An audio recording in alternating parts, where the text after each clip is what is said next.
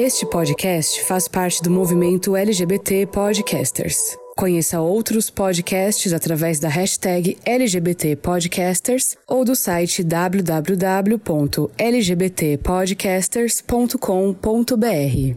Chimbalaie, vejo o sol beijando o mar. Chimbalaie, Chimbalaie, Toda vez que ele vai repousar.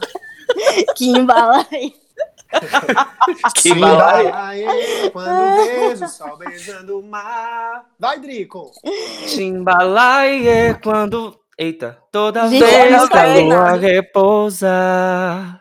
Ser capitão desse mundo, poder girar sem fronteira, viver o sonho em segundos. Laiena, Eu não sei o resto da música. É outra música, né? Amiga, a senhora é compositora, é? Ah, eu sou Eu? talentosa, eu sou novinha, né, meu amor? A missão. A Rodolfo, né, que compôs a música na hora agora, né? Ah, claro, gente, quem sabe faz ao vivo. Olá, mongos e mongas e mongers! A gente tá aqui hoje que a gente vai falar, o nosso episódio vai ser sobre visibilidade lésbica e a gente tem uma convidada. Mas antes da gente apresentar, né, essa pessoa, eu queria perguntar como é que foi a semana de vocês, gente? Contem. A Drico pode começar. Harion, paz, noite e dia. Harion. Gente, olha, eu entrei no retiro espiritual. Mentira, eu tava abusado da Gavassi, vida. É, eu tava abusado da vida, eu tava abusado da cara de vocês dois. Tava Eu tava, mesmo. eu tava abusado da, da cara do povo do meu trabalho, eu tava abusado da cara do meu marido, eu tava abusado. Eu tava abusado. Sousa. Eu tô. Xoxa, Xoxa pequenininha, miudinha. E aí, Miúda, assim. vicinha. Fiquei assim, desconectada. Aproveitei e fui jogar The Sims, que eu tinha comprado The Sims, que tava na promoção. Porque bicha pobre compra quando tá na promoção Foi quanto, bicha? jogo. E aí, comprei por 70 reais, bicho. Nossa, Ficou que maravilhoso. Promoção, que promoção barata. A edição Deluxe, né? The Sims, que é 200 e cacetada, né? Aí eu comprei na a edição Deluxe por 70 reais. Tô super feliz. 70 reais é quase Pronto. metade do meu aluguel. É.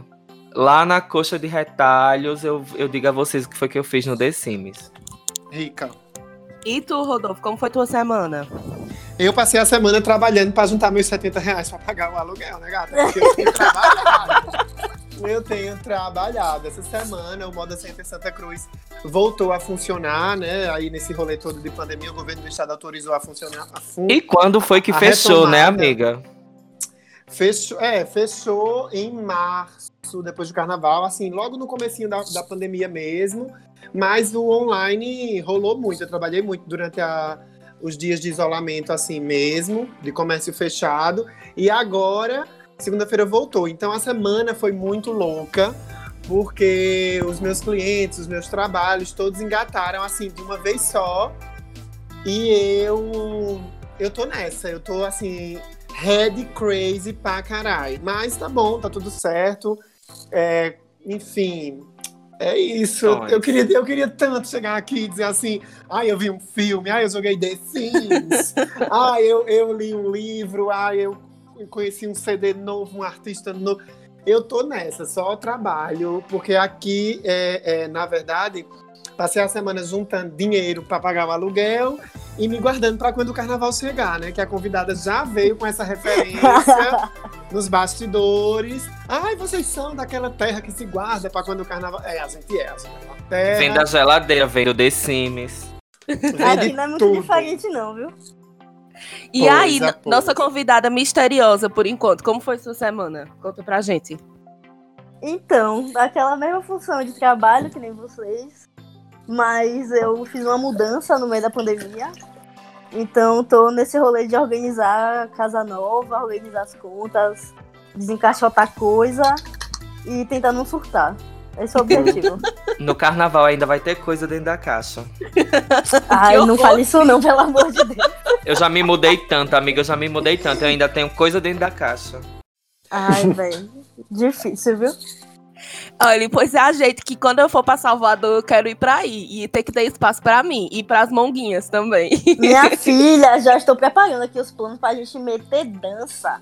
O velho Ai, que ficar delícia. Ai, gente, amo sou, quero, tenho, gosto, cu. e, gente, a minha semana, né? Ninguém perguntou, mas eu vou dizer. Foi bem pacata. Como foi a sua Amiga, a gente não perguntou como a gente é péssimo. Mas é porque É, hoje amiga. é você que tá conduzindo o episódio. É, a gente fica pequenininha, né? Sem querer se intrometer. Né? É, que a senhora é a senhora ministra hoje. É, Então, minha semana foi tranquila, gente. Foi pacata. Eu fiquei aqui ainda me recuperando dos problemas, das, dos nossos problemas psicológicos, dos nossos surtos leves. E aí, tô nisso. Tô, tô cada dia, um dia de cada vez. E aí, fiz a feira. Mozão voltou pra casa. Oi, mozão voltou pra casa finalmente. Que eu já Por isso que Mila puta. passou a semana todinha já caladinha também, viu? Isso foi só dentro do quarto, com- trancada com Milene. É, ô, Milene, meu um beijo. Ai. Olha, o episódio hoje não é de contos eróticos, não, viu, minha gente? É babada é Foi sério. da semana dizer, passada. É, isso É, mesmo. mulher, deixa a Mila falar. Mas então, agora sim, agora a gente vai revelar quem é a nossa convidada. Ela é soteropolitana, estudante de ciências sociais, percussionista, criadora de conteúdo digital sapatão. Chegue cá, Kim, deixa eu ver se eu consigo lembrar o sobrenome dela. Kim Niedera, Niederauer. Eita, sobrenome difícil da Eu acho que se suprimiu, é. Fica mais fácil de falar. Vai, Como? fala É, tipo Nietzsche. Tipo Nietzsche, Niederauer. Niederauer. Ah, Tipo Nietzsche. Chique. se apresenta pra nós, mulher. Seja bem-vinda! Uhul! Gente, obrigada. Vocês são maravilhosos, perfeitos. É, então, me chamo Kim, eu tenho 25 anos, sou aqui de Salvador. E sou criadora de conteúdo digital sapatão no arroba Kim Balaie. É, Kimbalaie. Perfeita. sou linda, sou caminhoneira, sou cheirosa. E. Enfim, eu trago um foco mais é, na lesbianidade nordestina e não feminina, né? Esse é o- mais o meu foco, indo de contra esse discurso hegemônico é, do eixo sul-sudeste, que é o que a gente vê aí nas cabeças. E é isto. Olha. Perfeita demais, Arrasou, eu né? já vi que ele é barril, viu? Barril dobrado. Barril dobrado. O que Não. significa isso? Ah, lá vai, Rodolfo. Mas barril, barril tem várias utilidades, depende do contexto. Eu posso chegar e falar, véi, você é barril, quer dizer que você é foda. Mas eu posso chegar e falar, véi, não entre nessa rua não, que essa rua é barril, tipo, essa rua é, perigoso. perigosa. Depende Que do contexto. O barril serve pra qualquer coisa. Tá bem, tá bem. Então, gente, eu sou a Mila. Você me encontra lá no Instagram como arroba Mila. Eu esqueci meu arroba, minha gente, eu tô doida. Mila Vasconcelos. arroba Mila Vasconcelos em todas as plataformas, sei lá, e todas as redes sociais. Oi, gente linda, eu sou o Drico, arroba drico.oficial com K, por favor, porque ela é fecha. É, vamos lá fazer amizade sincera comigo no Instagram. Eu crio conteúdo de música, eu crio conteúdo sobre a minha vida, eu crio, eu crio conteúdo pra aperrear muita gente que vive aí dizendo que esse governo presta, porque não presta não, viu? É, muito bem. Inclusive, a Drico tá aí abalando com é, vídeos maravilhosos de songs que a gente já conhece no YouTube. O canal tá bombando e vale muito a pena vocês irem lá pra conhecer. Eu acabei falando da, da outra, né? Generosas! Olha, me segue no Instagram, é arroba RDOFOO. Eu sou Rodolfo, a mais linda do podcast, com certeza. E a mais mentirosa também, nesse tocante. Querida, a senhora é a mais inserida. Chama a vinheta logo, Mila, mulher. E juntas nós somos as Songamongas! Roda a vinheta. Tu tem que chamar essa vinheta logo. Eu esqueci. Songamonga. Songamonga. Songamonga. Songamonga. Songamonga. Songamonga. Songamonga.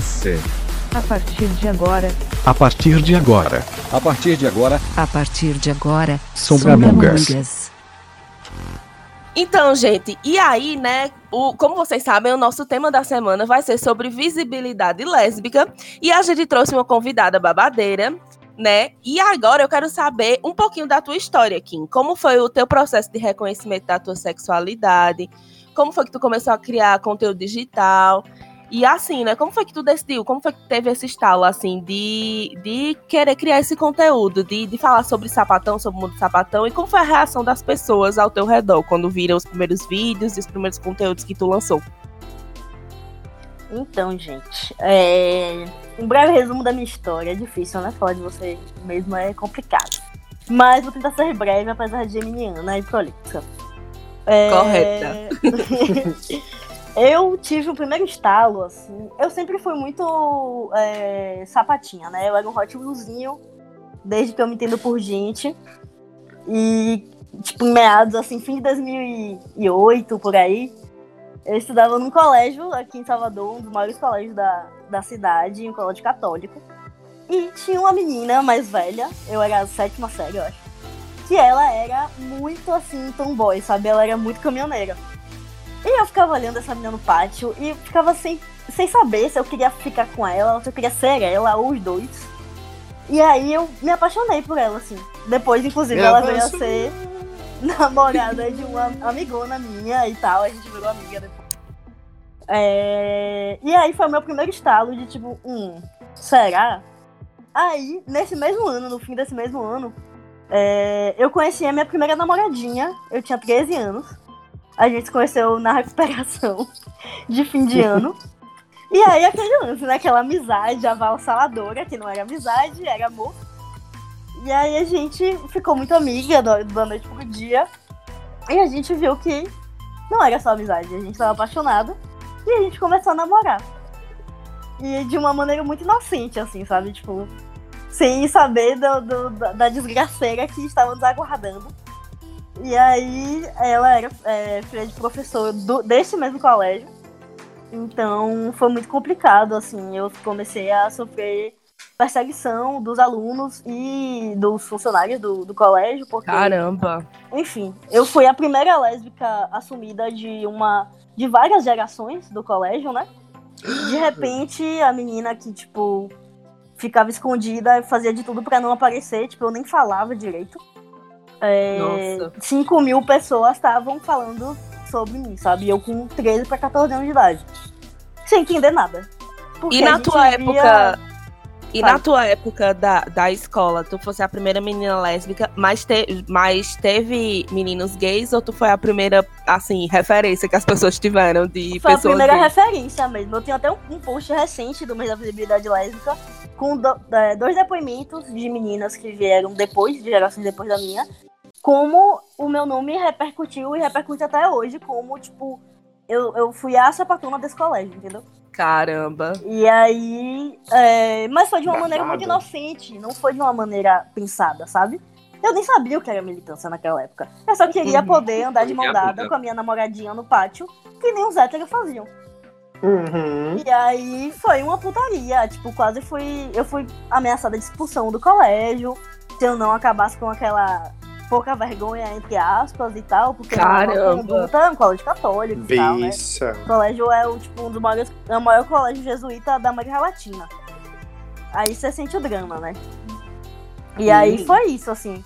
Meu processo de percepção de- da minha lesbianidade se deu nesse contexto muito caótico. E essa, essa menina que tu tava namorando, como é que ela lidava com isso também? Ela se escondia ou ela tava ali contigo dizendo assim, ah não, vamos enfrentar esse rolê tudo junto? A gente tentava burlar esse sistema, né, do, do colégio, é, pra gente poder se ver. Então, tipo, o colégio fez o seguinte: a gente estudava em turnos opostos. Aí eu não podia ir no turno oposto ao meu, nem ela no dela. O colégio fazia um milhão de coisas pra que a gente não pudesse se ver, entendeu? Pra que a gente não pudesse encontrar. Aí a gente mobilizava amigos pra poder ir no cinema, sabe? Pra poder se encontrar num shopping. Pra se ver do jeito que dava. Nossa. É, foi todo um rolê, meu filho. A CSI tá perdendo. e aí, várias estratégias. Sapatu tem arte desde novinha. Nossa, devia, devia virar um filme isso, uma série da Netflix, eu foi acho uma babado. puta história. Oxi, rende um filme, pode apostar. Netflix, E esse se tá rolê de era no Iguatemi? Chama a gente. Ei, É o que, Drico?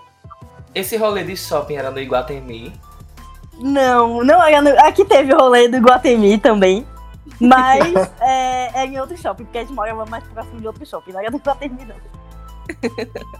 Ó, e aí, quando. Aí tu teve esse rolê, né, com essa tua namoradinha na época.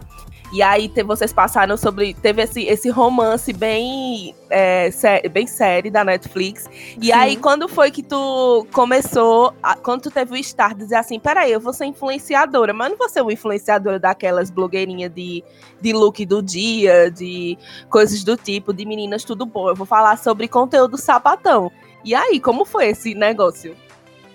Eu sempre consumi internet, sempre. É, como a gente não tem referência na vida, eu acho que os LGBTs eles procuram um refúgio na internet, tanto para uhum. conhecer outros LGBTs, né? Quando você é mais novo, não tem a liberdade de sair, não tem dinheiro para enfim, frequentar ambientes.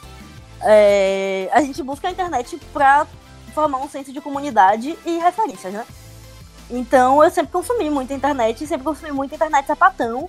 É, na época em que só tinha, sei lá, o Dedilhadas, o Sapatômica, enfim, algumas referências dessa, que são referências do eixo sul-sudeste.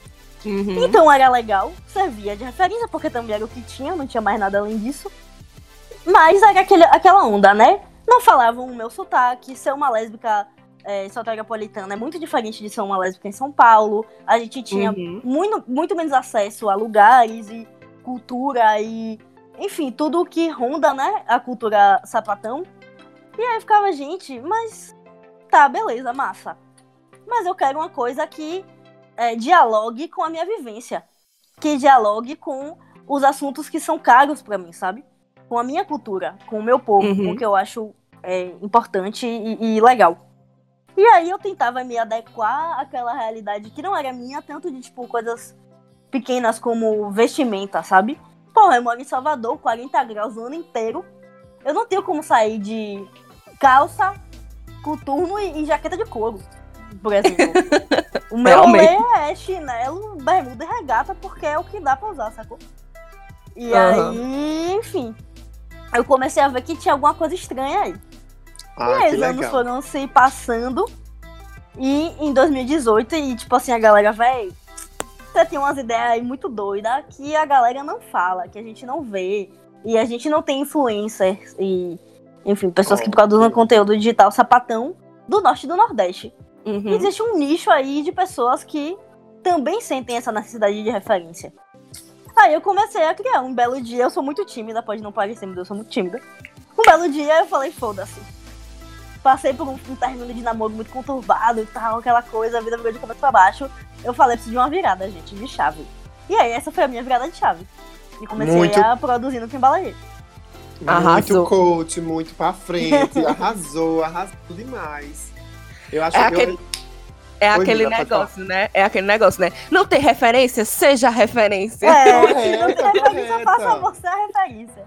Eu queria só deixar um comentário aqui a respeito da historinha de amor. A historinha não, a história de amor ali na adolescência. Porra, a gente não tem paz nem pra amar. A galera não deixa nem a gente amar em paz, né?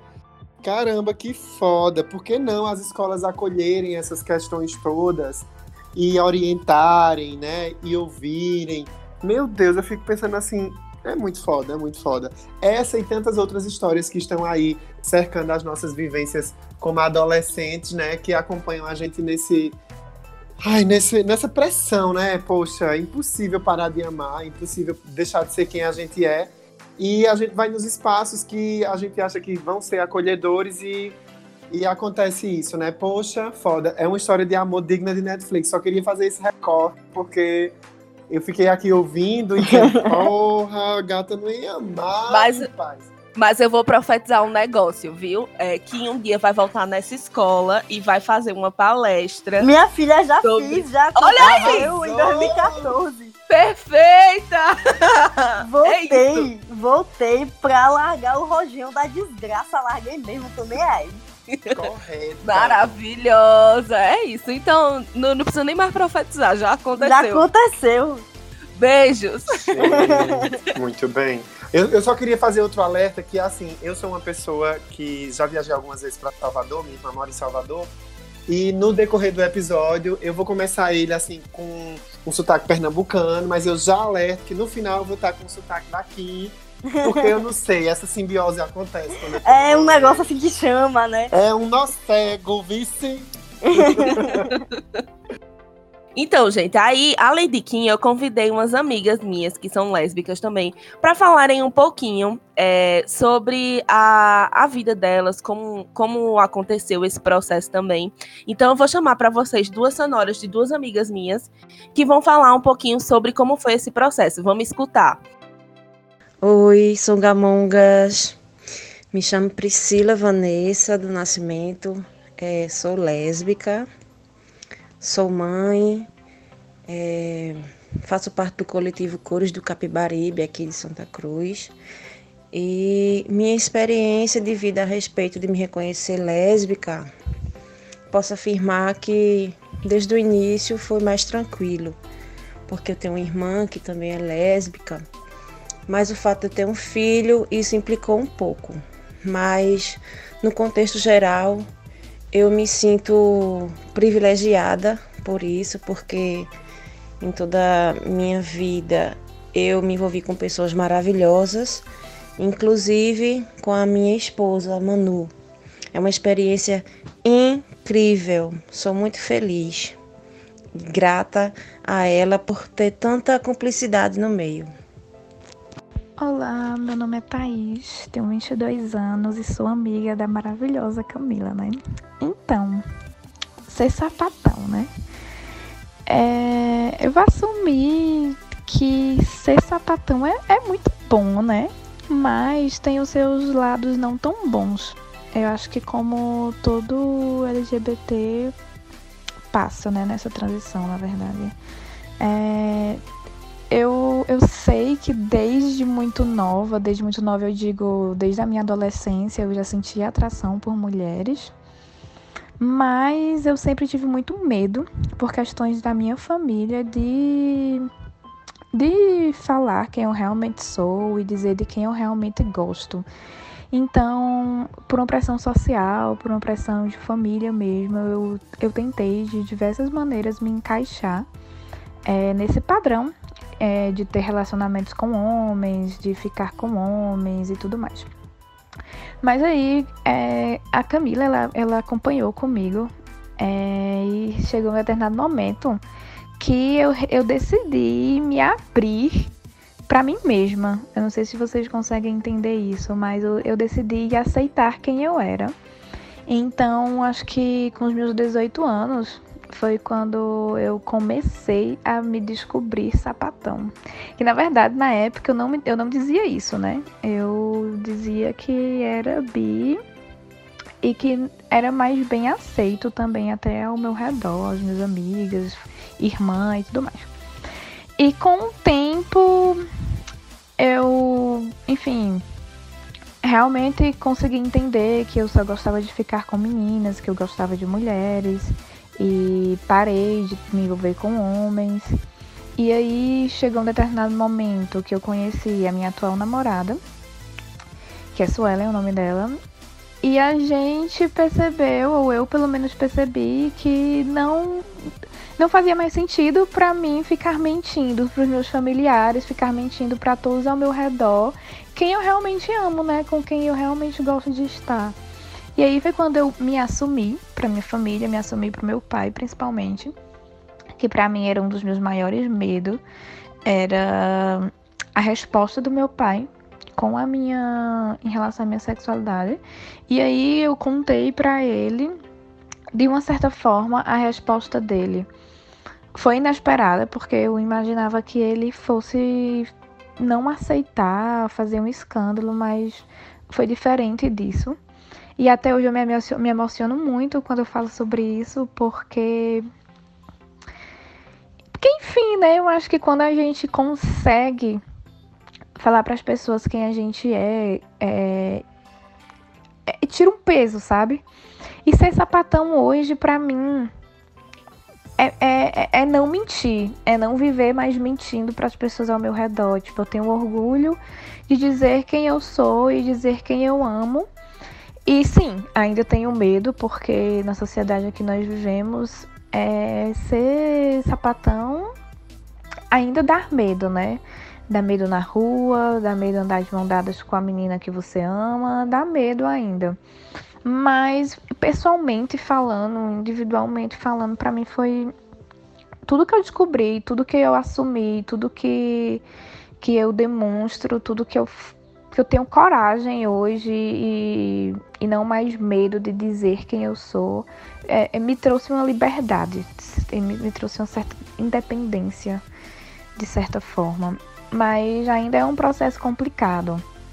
Ainda é um processo social falando complicado. Mas assim, eu sempre desejo para todas as pessoas que que tem que tem dúvida, que tem medo, que tem receios, que elas que elas tenham os seus tempos, né? Que elas tenham o tempo delas, mas que um dia quando elas conseguirem realmente dizer quem elas são e, e assumir isso é, é, um, é, um, é um processo muito que bom, sabe? É um processo muito bom para você. E ser sapatão é, é orgulhoso, é maravilhoso. É, é lindo. E aí, galera do Songamongas, me chamo Daniele Melo, né? Arroba no Instagram, Dani Afrontosa. Sou sapatão, militante do Fórum de Mulheres de Pernambuco e do coletivo LGBT de Passira, sanitarista, digital influencer e por aí vai, né? Me identifiquei sapatão já com 20 anos, né, de idade, né? Demorei para aceitar minha sexualidade decorrente da minha família, da sociedade também, na escola. Eu sempre fui diferente, na verdade, e eu sempre percebia isso, né? Eu sentia atração pelas minhas amigas e eu ficava, não posso aceitar isso, isso é pecado. E ficava me martirizando, inclusive tive depressão na adolescência, porque uma amiga minha, uma das minhas melhores amigas, era super afim de mim. E eu ficava com aquela briga interna, sabe? Vim me identificar na universidade, né? A partir do movimento estudantil e do movimento feminista, que eu tive realmente o empoderamento suficiente para entender que eu nunca fui uma mulher hétero e que, na verdade, o que eu curtia mesmo era mulheres, porque eu sempre fui fascinada pela beleza feminina. Hoje eu sou casada, né, com um homem trans, que é outro dilema em relação à questão da minha sexualidade, porque muitas pessoas não aceitam que eu utilize o termo sapatão e lésbica ainda, na verdade, porém tem toda uma história de vida e de representatividade por trás, sabe? e é como eu me vejo, como eu me sinto. E também pela questão de não sentir atração por outros homens, mas sim apenas pelo meu companheiro que é trans e de não ter desistido de estar ao lado dele por ele não ser mais uma pessoa do gênero feminino.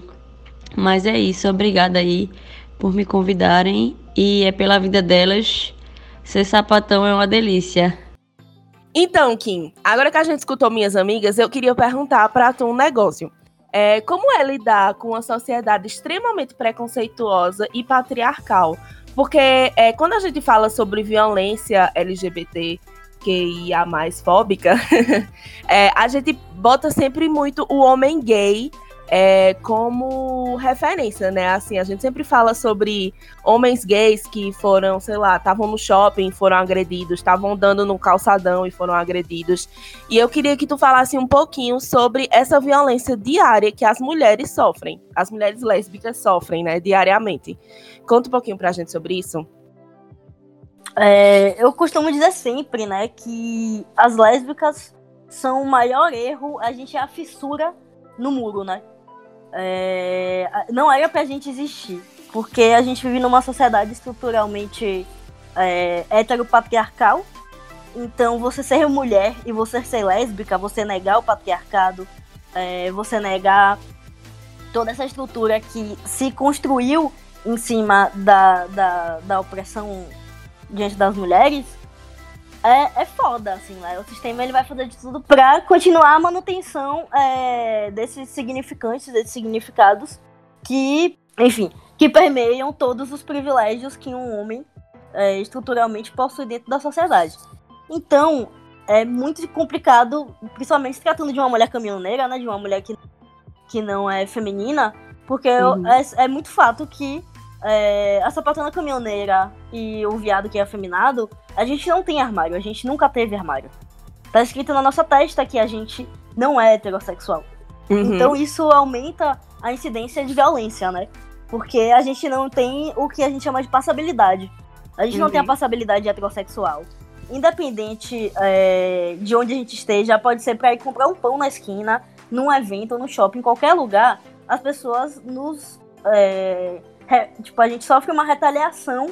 Pode ser uma retaliação de, tipo assim, falar e, e sofrer violência sexual ou violência é, física mesmo, ou apenas um olhar, sabe? Um olhar de julgamento, uhum. de olhar a gente dos pés à cabeça, porque a gente não tá dentro da norma, né?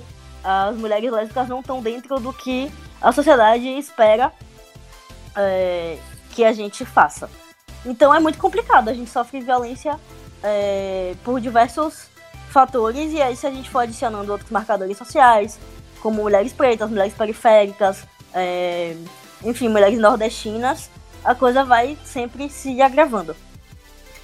É, eu acho bem legal tu falar sobre isso, sobre esse, esse determinado corte, né, que a gente tem, é, desse recorte, na verdade. É, que tu fala assim, é, muito sobre a questão de você ser sapatão no, em São Paulo, no Rio de Janeiro, e você ser sapatão aqui no Nordeste, que a gente sabe que, querendo ou não, a gente como é Nordeste, a gente ainda tem uma, uma certo, um certo tipo de preconceito a mais. A gente ainda tem, a gente ainda preza por certos valores patriarcais que talvez no Sul e no Sudeste não se tenha tanto, né? Então, assim, é, eu percebo mesmo, como tu falou, sobre é, lésbicas não femininas. Bem, é, eu sou bissexual, né? Eu sou uma mulher bissexual. Durante muito tempo eu demorei muito para entender sobre isso, sobre a minha sexualidade. É, e aí, mas eu namoro, né? Eu sou casada com uma mulher lésbica não feminina. E é muito difícil, porque eu vejo, sabe, o que ela sofre diariamente e esse tipo de coisa. Porque, é, por exemplo, às vezes ela vai de um canto para o outro, ela precisa ir visitar a família dela, que mora no interior. E aí ela pega uma lotação, que é tipo um carro de carona compartilhada, um Toyota, que a gente chama aqui. Eu não sei se em Salvador também tem. Que é um carro que, tipo, você. Uma van, né? Que você vai e viaja de uma cidade para outra. Você paga lá e tal e viaja. E as pessoas tratam ela como menino, sabe? Tipo, ô rapaz, ô moço, é. ou não sei o quê. E, tipo, ela não quer ser tratada como menino, ela fica puta com isso, sabe? Tipo, ela, ela não tá de calça, ela usa short, mas, tipo, é como se, por ela ter cabelo curto e por ela usar é, roupas entre aspas, masculinas, né? Porque, pelo amor de Deus, né? A gente precisa falar sobre o que é roupa masculina e o que é roupa feminina. É, então, assim, a gente vê o quanto é. O quanto as pessoas só olham, tipo, do rosto, do, sei lá, do. Sei lá, da barriga para cima e já acham. E já tem a noção de que ela quer ser tratada como menino. Então, assim, é bem complicado esse rolê. Tem, um, tem uns, uns tópicos aqui que são muito assim, coisas que as mulheres lésbicas e violências que as mulheres lésbicas já estão cansadas de ouvir, né?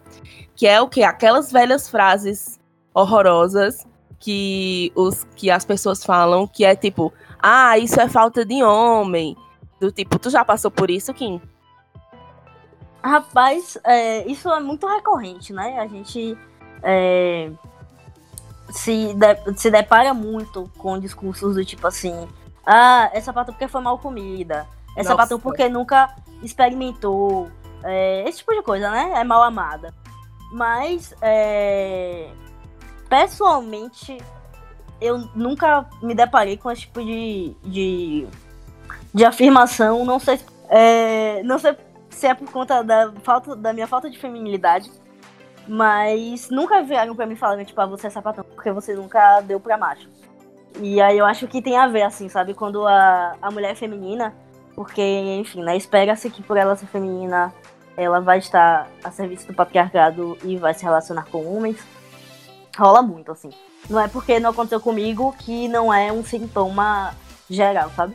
Eu vejo mais assim, eu vejo que as pessoas utilizam mais esse tipo de coisa, tipo, só não pode virar homem, isso é falta de homem, ou quem é o homem da relação, é. esse tipo de coisa. Eu percebo que as pessoas usam mais isso na internet, porque eu acho que as pessoas, elas é, acham que a internet, querendo ou não, é tipo.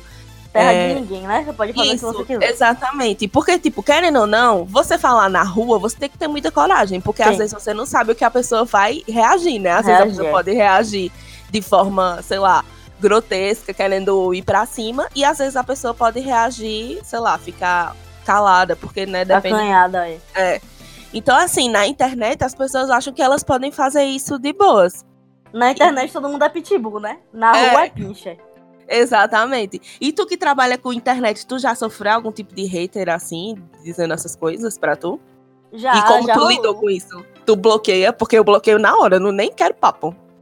Já rolou, assim, tanto em comentário de postagem, quanto em é, mensagem direta e tal, tipo, é, falando assim, assim, tipo, sei lá, de feminismo, de tipo assim, beleza, você falou, falou, falou, mas quem é que vai lavar a louça, sacou? Ai, Tipo, nossa. umas coisas dessas, assim, e... Enfim, velho, eu, às vezes eu respondo, às vezes não, porque tem coisa que não vale a pena, sabe? Que não vale o desga- o desgaste. Mas eu também, se for uma pessoa dessa, eu bloqueio e, tipo, segue o baile, sabe? Eu acho que eu tenho que canalizar minha energia pra comunidade lésbica, pra fazer um papel importante, pra poder continuar é, produzindo conteúdo e fazendo por onde, do que ficar me desgastando com picuinha na internet com gente idiota, sabe? Aham, correta. Gente, eu sempre tive um, um bom relacionamento com as minhas amigas lésbicas, porque eu sempre tive ali num rolê é, com elas, de- desde que assim eu de fato me assumi, eu demorei um pouco a sair do armário e tudo, mas é, desde que eu comecei a partilhar de fato das vivências LGBT, a- as lésbicas tiveram um papel super importante, assim, é, para me ajudar a compreender as diversas nuances de, de constituição de família, porque eu, eu sempre tive. As, as minhas amigas lésbicas sempre tiveram uma família um, um tanto quanto mais estruturada, porque o pensamento. Eu, imagino né, que o pensamento feminino, né, é, o pensamento da mulher em si, em termos de constituição de família, seria uma coisa mais organizada, porque eu tive amigos gays que era, era tipo sexo, drogas e rock and roll o tempo todo. E aí eu acho que assim, as minhas amigas lésbicas me ajudaram a saber que a sexualidade não era só isso. Então, é, esses dias eu fiquei com uma grande dúvida. Eu faço parte da rede de LGBTs Podcasters Nacional, né? O Songamongas, na verdade, faz parte. E eu, enquanto Drico, eu faço parte da coordenação. E a gente estava planejando a ação do mês da visibilidade lésbica. E a gente queria homenagear algumas é, minas lésbicas podcasters é, lá no- na, nossa página no Instagram. E aí me veio uma dúvida enorme. Gente, eu posso homenagear Mila se Mila é bissexual e vive no espectro lésbico ou ela vai pra área da visibilidade é, bi?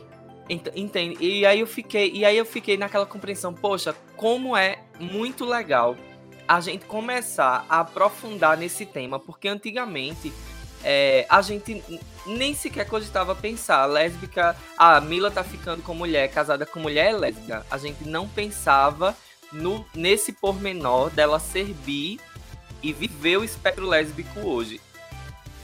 Aí eu queria de vocês duas mesmo, tanto Mila quanto Kim. É, como é que vocês entendem esse rolê? É, Que contribuição vocês dariam pra, pra gente, sei lá, começar a entender? Ou se a gente não for começar a entender, mas que a gente coloque aqui todas as nossas dúvidas também, dores, pra saber sobre esse assunto, que eu achei muito interessante quando eu comecei a pensar. Eu vou deixar Kim responder primeiro. Jogou o barril pra mim, né? certo, então, é, eu sou veementemente contra, porque se a gente tem várias podcasters lésbicas, tipo, não é porque ela é, está em um relacionamento lésbico que ela deixa de ser uma mulher bissexual. Uhum. Bissexual é bissexual, sapatão é sapatão. E se a gente tem mulheres é, lésbicas podcasters que podem é, ser, é, serem homenageadas e tal, por que não?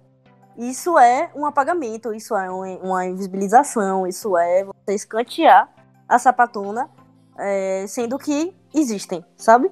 O rolê é tipo assim, é muito diferente se a gente não tivesse mulheres sapatão produzindo podcasts. Então, já que a gente não tem, vamos pegar a Mila, que é uma mulher bissexual que está em um relacionamento lésbico, é, enfim, porque seria, digamos que o mais próximo é, da, da lesbianidade que poderia chegar. Mas já que existem mulheres lésbicas, por que você vai chamar uma mulher bissexual no lugar de uma mulher lésbica pra ser homenageada no mês da visibilidade lésbica? Tipo, não Uhum. que, enfim, tenha que ser só no, esse pensamento, ele seja recluso ao mês de agosto. Não, tem que ser sempre. Mas o meu, o meu posicionamento, ele é, é esse. É, eu concordo com o Kim também. Eu acho que, tipo, é, tanto faz. Se eu tivesse me relacionando com um cara e tivesse num relacionamento heteronormativo, eu não deixaria de ser bissexual. Do mesmo jeito de se eu estivesse me relacionando com uma mulher lésbica. Mas eu penso também que é uma forma de, tipo, é, a gente não já tem visibilidade bissexual, vamos deixar pra falar sobre isso no mês da visibilidade bissexual. É, exatamente. Entendeu? Eu acho que nessa, nessa questão de, tipo, de, de me deixar falar, de, tipo, eu não me sinto bem. Tipo, eu, Mila, não me sinto bem em sendo homenageada num mês da visibilidade lésbica. Tudo bem, eu eu sou casada com uma, eu tenho um relacionamento com uma, mas eu acho que se fosse para homenagear, deveria ser ela e não eu, sabe?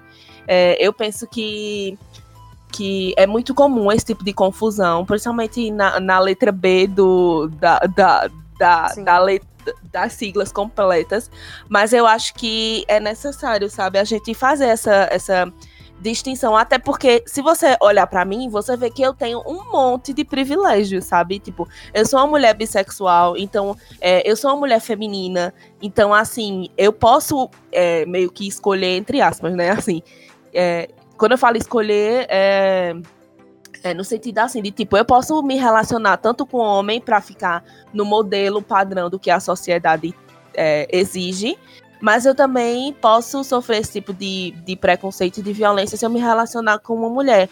Mas eu não, eu como, como, como podcaster e como pessoa bissexual, eu não me sentiria bem. Eu fico pensando que é tipo assim, imagina é, a Pablo Vittar, por exemplo, é, no, concorrendo ao prêmio de mulher mais bonita do mundo. A Pablo não Isso é uma aconteceu, mulher. não aconteceu É. em algum momento? Isso, exatamente. Eu lembro, minha filha, que eu virei a desgraça, falei mesmo, deu texto na internet. Exatamente. Então, eu acho complicado. É complicado, mas assim, tipo, eu acho que conversas assim, diálogos assim são necessários, porque eu sei que muita gente se confunde, sabe? Sim, mas sim. é como eu disse, eu não me sinto, eu não me sinto, tipo, bem sabendo que tem um monte de lésbica, que tem um monte É. mais de, de coisa pra falar, sabe, do que eu, é, e tá ocupando esse espaço. Exatamente. É, é- acho que a gente pensa igual, assim, sabe? É, exatamente. isso. E tu, Rodolfo, quer falar alguma coisa? Ah, eu tô aprendendo muita coisa. Teve até uns termos assim que eu achei bem legal da fala. E eu. É tão longe o meu lugar de fala, né? Essa questão da visibilidade, dessas, dessas dicotomias todas assim. Eu fiquei. Eu achei a pergunta de Drico muito boa, porque por mais que pareça óbvio, é importante essa fala para a gente reforçar algum, alguns aprendizados. E eu fiquei aqui mesmo aprendendo. Eu teve um termo aqui que que a Kim falou sobre o parecer, parece, é, é, é, é como Passabilidade. passi- passiabilidade é Passa, Passa- passabilidade. passabilidade. Ah, esse termo eu Exato. não sabia. Esse termo eu estava muito por fora. Eu entendi o que era o conceito e tal, mas assim, de forma tão arrumadinha não. Eu gostei disso. E essa abordagem aí do- dos nomes, né, é, é, enfim, das homenagens, é, pegando aqui as falas das meninas, eu até sugeriria para a galera da, da rede é, que esse conteúdo fosse feito pelas meninas mesmo, assim, abrir esse espaço e as Sim. meninas dizerem quem elas querem homenagear, quais são os critérios, né? É. Porque aí é, fortalece. Eu sei que todo mundo tem seus corres e hoje no, no LGBT Podcasters, por exemplo, é, a coordenação é masculina, né? Eu não sei, não, não tenho acompanhado muito. Também faz parte, como Songamongas, como Box Fashion, mas eu não sei. Enfim, questões e soluções. Mas a pergunta foi maravilhosa e eu acho que é por aí mesmo. Eu tô, eu tô aqui, aqui nesse episódio muito atento. E outra coisa que a gente tem que discutir também é a hipersexualização da mulher lésbica, né? Imagina você tá num rolê, por exemplo, eu uma vez, ano retrasado, tava no carnaval com minha namorada e a gente tava lá, né, naquele momento de pegação maravilhoso, o bloquinho passando. E tu acredita que, que tipo, um grupo de quatro homens pa- pa- é, parou assim e ficou olhando a gente se beijar? Do tipo dizendo. sabe? Como se quisesse participar do rolê. Eu fiquei tão, sei lá, puta da vida na hora que, sério, é, isso já aconteceu contigo também? Essa hipersexualização das pessoas querendo o tempo todo participar ou querendo se enxerir. É, ou então até chamando para fazer coisas indecentes. é, na minha vivência, pela falta de feminilidade, comigo nunca aconteceu esse lance de tipo assim, ah, posso participar, mas de tipo assim, querer ficar com a mina que eu tô por não me achar digna o suficiente de Nossa. estar com aquela mulher por ser lésbica, né? E porque eu sempre falo, né? Homem não gosta de mulher. Quem gosta de mulher é sapato. Homem gosta é. de performance de feminilidade. Homem é heterossexual. Então, é, esses homens, eles não me enxergam enquanto mulher. Eu não sou validada enquanto mulher pela sociedade porque eu não performo é, os signos que a sociedade entende enquanto uma mulher, os estereótipos de gênero, né, que a gente chama. Então, esse lance de tipo, ah, vamos fazer os três e tal, nunca rolou. Só esse uhum. lance de tipo assim, chegar, véi, quem é você pra estar com uma mulher dessa, sabe? Se saia. Eu e minha rola somos soberanos, soberanos e você não é digna de estar se relacionando com uma mulher porque só o único modelo de, de casal possível é, é um modelo heteronormativo, né? Então, uhum. o desrespeito comigo acontece nessa esfera. Mas é, a hipersexualização mulheres lésbicas é uma coisa muito recente, é muito fruto da, da pornografia, porque eles acham que as mulheres devem estar a serviço né, dos homens em toda e qualquer esfera da nossa vida. Logo, a nossa sexualidade também deve estar a favor dos homens. É uhum. inadmissível que uma mulher é, não esteja a serviço do patriarcado. E lésbicas, é, a gente tem que lembrar que ser lésbica é, para além de qualquer coisa, um ato político de negação ao patriarcado. Então, é, os homens ficam indignados. E, tipo assim, sempre tive tudo que eu quero, sempre tive todos os privilégios, é, sempre tive as mulheres ali para mim. Como assim você tem a audácia de não querer sentar no meu pau? Tipo assim, uhum. assim, quem é você, sabe? E aí, é, isso gera uma hipersexualização, meio que uma marcação de, de território, esse tipo de coisa. Acontece muito. E aí o fruto da, é, da, da, hipersexualização mesmo vem do lance muito por causa da, da do pornografia, né? Que é uma, um outro tema que, enfim, né? Papo para um outro podcast, que é uma parada muito tóxica, muito bizarra. É, não, e até assim, é, só pra pincelar um pouco sobre esse, essa coisa da pornografia que tu falou, é bem interessante a gente é, observar que quando a gente vê filmes pornôs lésbicos, é incrível como, tipo, o jogo de câmera, o olhar da, da atriz, tudo é faz o sentido de que, tipo, como se um homem tivesse lá, sabe? Como se elas estivessem transando para um homem, como se elas estivessem. Para satisfazer o desejo masculino. Isso, se exibindo para um homem e nunca é. pra, pra satisfazer uma outra. Isso é muito bizarro, isso é muito bizarro mesmo. É, então, é, acho massa, massa, massa a gente falar sobre isso. E aí, é, agora sim, a gente vai tocar na ferida. Que eu quero saber qual o motivo da letra L ser tão esquecida no rolê LGBTQ+. É, o que é que tu acha que causa isso? É, a gente, quando a gente tá falando de sapatão, a gente tá falando de mulher. E aí uhum. a gente não tem como falar das coisas isoladas. A gente não pode falar de sexualidade sem falar de gênero, sem falar de raça, sem falar de localização. É, as pautas elas têm que se atravessar, né? Tem que rolar essa interseccionalidade como metodologia de análise, porque senão a gente vai tratar como se tudo estivesse meio que num, nos vácuos, assim, sabe? Como se as coisas fossem abstratas e as coisas uhum. não são. Então, é, como as mulheres elas estão em, em detrimento, em escanteamento de tudo na sociedade, apenas por sermos mulheres, dentro da comunidade LGBTQIA+, é, não seria diferente, né? Os uhum. homens, uhum. eles detêm um maior poder é, monetário de ganhar mais, de estar presente, de serem mais é, visíveis, principalmente quando a gente fala de, tipo, homens gays brancos. E você fazer parte de alguma minoria não faz, é, não te dá um passe livre de você não ser otário. Então não é porque você é uma lésbica, é porque você tipo uma mulher branca e você é lésbica que você pode ser racista. Não é porque você é um homem gay que você não pode ser misógino e machista, uhum. sabe? E aí é muito um fruto desses atravessamentos, atravessamentos é, dessas outras construções, construções sociais que nos atravessam em toda e qualquer esfera, né? Então vem muito disso, de tipo assim, é, homens mandam no mundo e dentro da comunidade LGBT não seria diferente. É. Eu acho foda isso, né? A gente. Eu até peguei aqui. É, porque assim, quando a gente pensa sobre é, estudos e dados sobre a violência de pessoas LGBTs no geral, a gente vê que são pouquíssimos. E aí, quando a gente pensa que é um estudo mais nichado ainda, voltado para lésbicas, é que é mais difícil ainda de encontrar dados e coisas do tipo. E aí, em 2015, foi colhido dados de 2015 a 2017 pela UFRJ, né, do dossiê sobre o lesbocídio no Brasil. Então, assim, a gente já está em 2020 e esse rolê ainda não foi atualizado.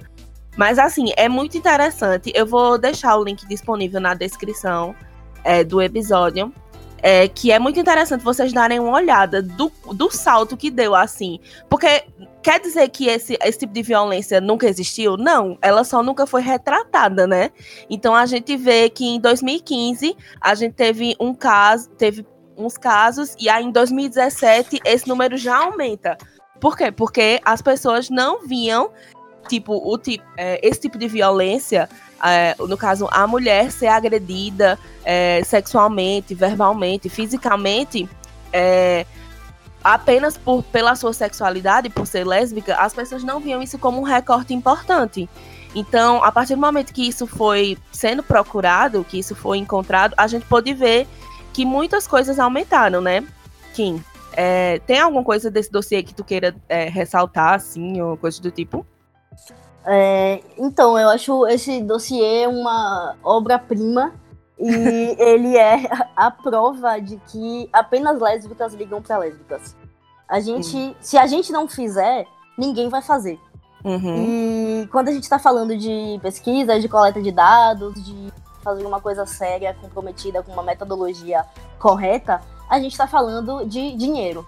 Então, uhum. é, muito do motivo do porque é, foi feito dessa maneira e foi feito da, de uma maneira de coleta é, via mídia, né, via o que saía na, nos jornais, né, na internet, para conseguir é, ter a obtenção desses dados, é a falta de investimento. Porque ninguém uhum. quer saber. Ninguém liga se lésbicas elas são mortas é, ou, ou colocadas em uma situação de detrimento social tão forte em que elas suicidam. Porque a gente tem que contar o suicídio como lesbofobia né? Uhum. É, então eu acho que é um, é um documento que está aí disponível na internet que todas nós, todos nós, todo mundo deveria ler, porque, como diz né, Tânia Navarro Swan, que é uma das minhas referências brasileiras sapatonas maiores do mundo, é, ela fala, né? O que não é.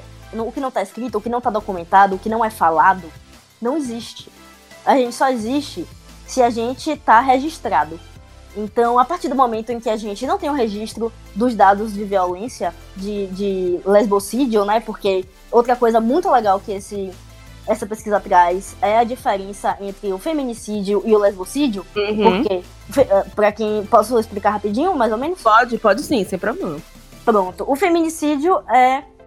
é falando né, de uma maneira muito rasa, só para dar um norte, é, você ser morta, sofrer algum tipo de violência por ser mulher. Aí, a partir uhum. do momento em que você inclui mais um marcador, que é ser mulher e ser lésbica, a estrutura de violência, a motivação, a materialidade do porquê aquilo ali aconteceu, ela é feita de uma maneira diferente. Existem motivações diferentes. Então, é, essa pesquisa, ela trouxe para a academia, trouxe para a sociedade, para o debate, o termo lesbocídio, que é uhum. você ser morta, sofrer violência ou, é, enfim, ser suicidada a partir do momento que você é, é mulher e lésbica. Então é importante que a gente tenha acesso a esses dados, que a gente estude esses dados e fale sobre eles, porque mulheres lésbicas são mortas é, e violentadas todo santo dia. Mas é aquele rolê, né? Ninguém liga. E, e eu acho legal a gente falar também que a questão, né, de você ser lésbica e morar com uma família que não aceita a sua sexualidade e esse tipo de violência que uma mulher lésbica, principalmente quando ela não é feminina, que ela sofre, sabe? Assim, tipo, por parentes, por pessoas próximas. E um, um dado interessante é que em 2014, eu tô vendo aqui, é, a, os assassinatos de mulheres lésbicas foram feitos é, 100% por homens, sabe? Então, assim, a gente vê que, como quem falou, é um negócio que ser lésbica no Brasil é você questionar e você ser uma fenda nesse rolê do patriarcado, porque os homens não aceitam que você não goste de homens. É tipo isso, os homens não aceitam que você amar outra mulher é, é, para eles é inaceitável. E então, assim, é muito foda a gente ver esses dados e se chocar mesmo com a realidade. E como eu disse, né? É, os últimos dados foi de mil. De mil, olha, de 2017. a gente já tá em 2020. Então, imagina o quanto esses dados não devem ter crescido, né? Já estão, é, esses dados já estão defasados, né? Muita, uh. muita água já rolou debaixo dessa ponte da lesbofobia de 2007 para 2020. E a gente não tem apoio de instituições, a gente não tem é, apoio é, governamental estatal, né? É, para conseguir manter, né, atualizando esses dados e conseguindo um investimento para que mulheres é, se dediquem, né, dediquem a sua vida, dediquem a sua energia a construir é, pesquisas cada vez mais profundas e, e, e, enfim, né, é bem, é bem complicado isso.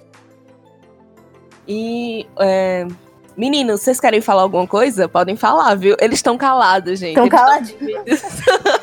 Pode falar, gente, fala. Ah, eu, eu, eu não sei, gente. Eu não sei se eu, se eu for falar. Eu, eu tô assim, com tanto cuidado para não ocupar um espaço que eu não, não domino e, e acabar é, falando besteira. Mas. Mas é, é importante, eu acho importante.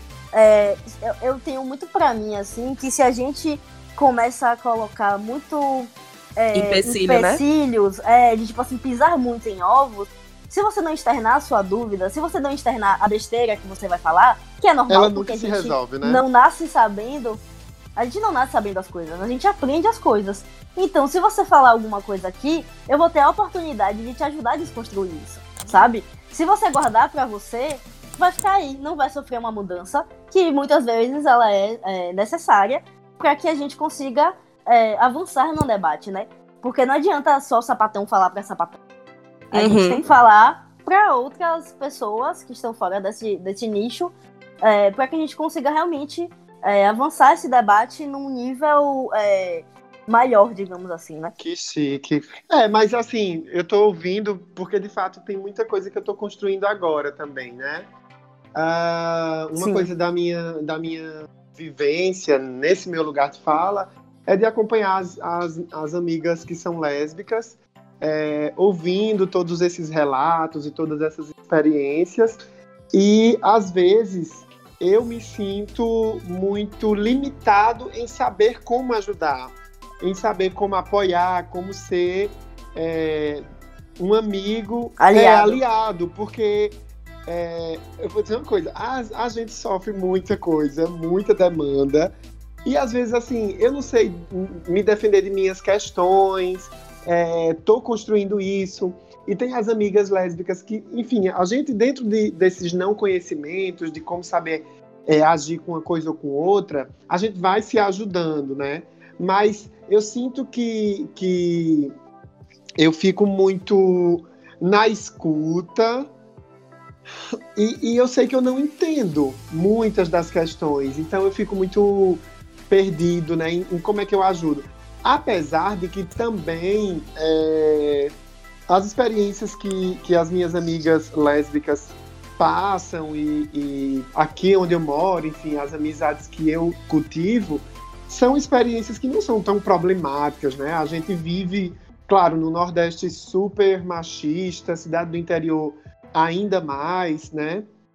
Mas as gatas que são minhas amigas, elas são muito desenroladas, eu diria, eu vou usar essa palavra, né? Então, assim, é... ai de quem for peitar as gatas, porque elas, elas sabem, elas se defendem dessas, dessas coisas da, do rolê mesmo da vida, das questões, enfim, que aparecerem muito bem. Uma vez ou outra que acontece algum problema, a gente sempre divide isso nos nossos grupos do WhatsApp, uma pessoa ajuda a outra, né? Eu, eu acho que, é, é, independente agora trazendo para uma questão mais maior, independente da questão das lésbicas, mas com as mulheres em si, que eu também tenho inúmeras amigas heterossexuais, também consigo aprender muito. As minhas amigas heterossexuais também têm uma postura muito, muito, muito estruturada, né? E aí eu, eu não sei como recortar isso direito, mas eu sinto que eu e eu acho que pode ser também o, o olhar, né, o ouvido de quem está nos ouvindo no podcast,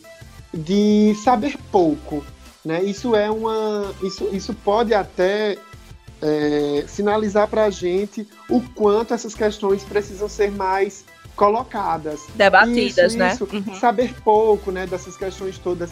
É, a saúde da mulher lésbica, as questões de como nós, os homens, é, independente do recorte, precisamos saber lidar, né, do básico, né, do entendimento de como tratar, de como que piada, que que, que tipo de humor, que tipo de conteúdo, que tipo de informação a gente precisa acessar para ter critério, para ter entendimento e para a gente fazer parte de um rolê que todo mundo possa se ajudar.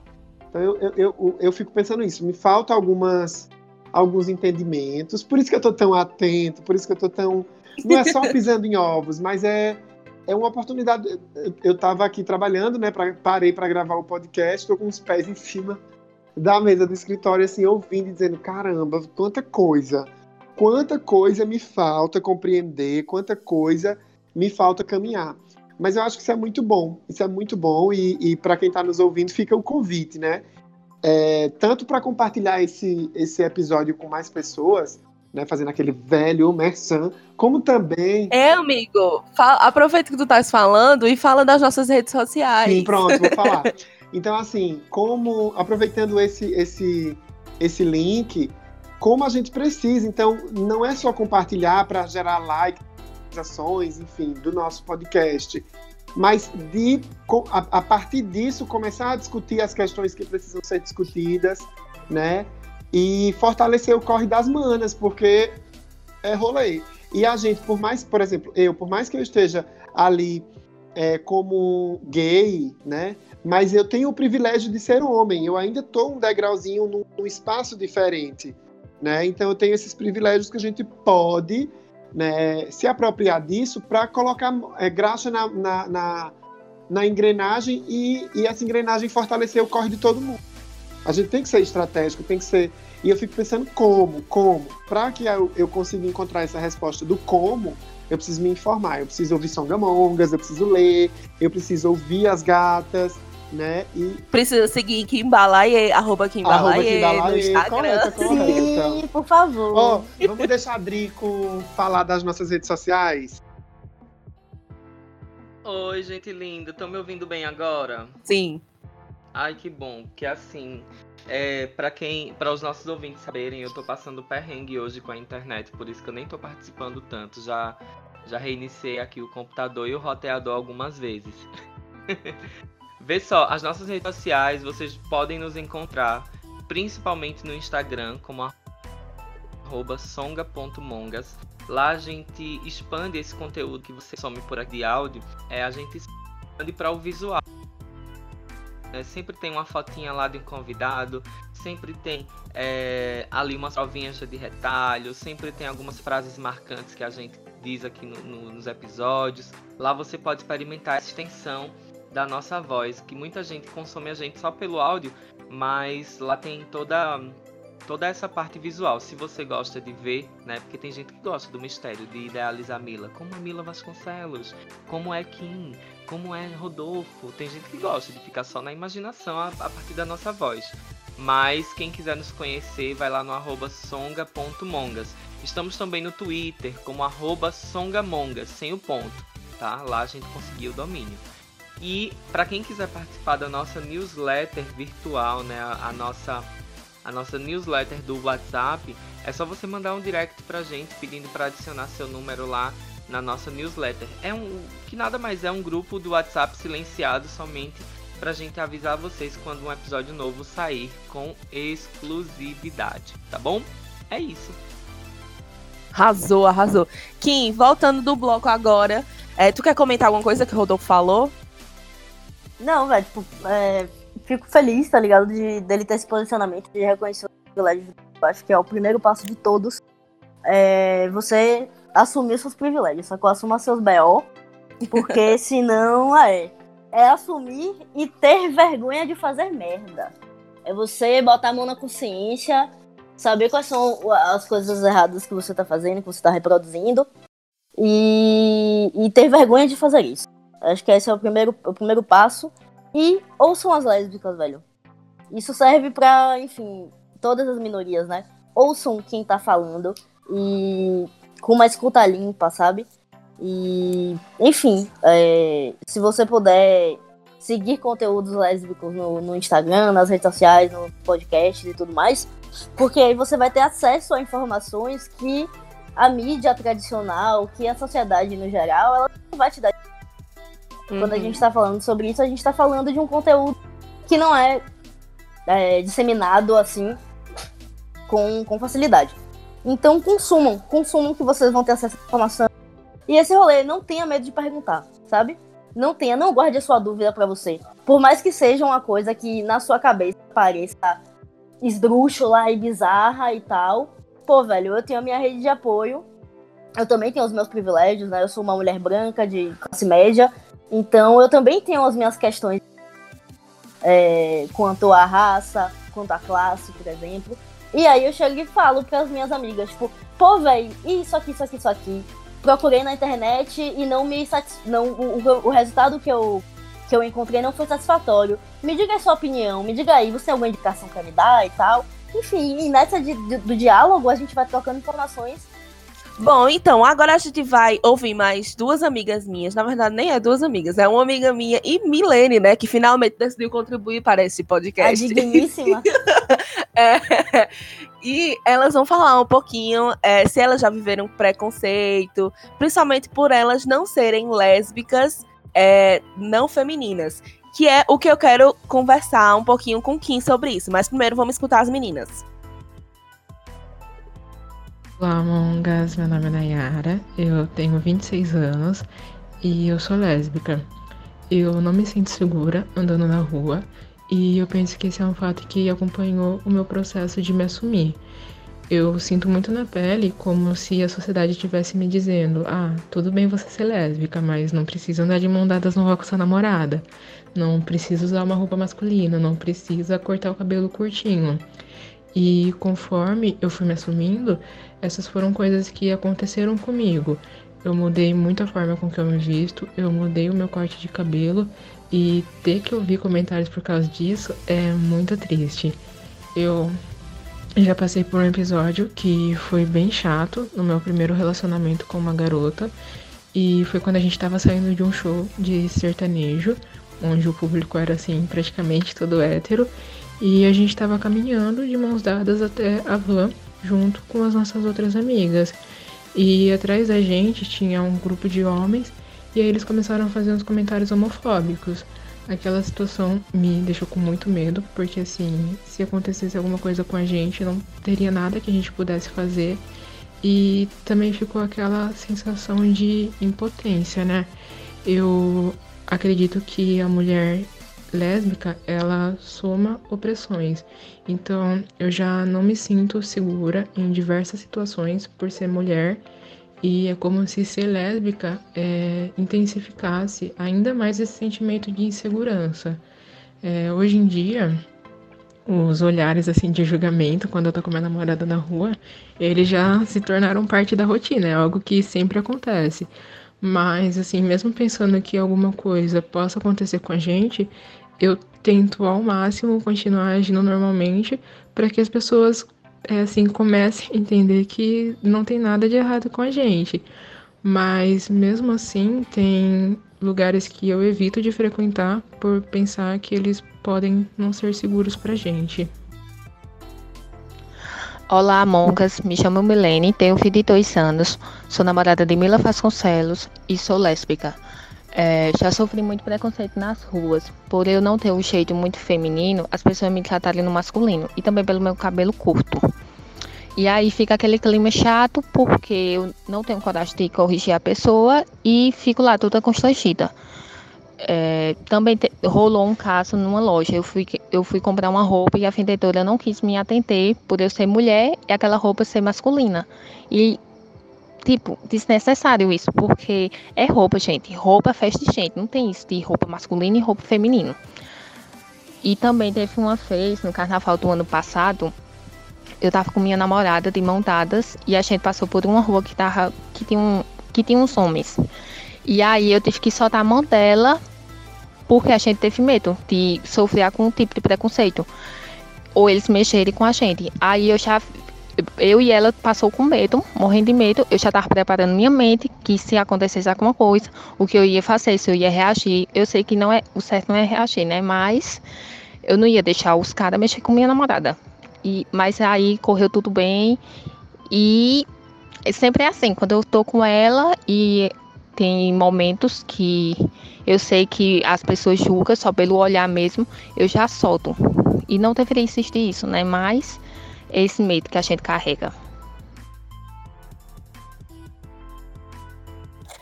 Pronto, Kim, as meninas falaram aí, né, sobre elas não serem femininas. E aí eu queria falar contigo, assim, um pouquinho sobre o que é, como é ser lésbica não feminina e como é ser lésbica feminina.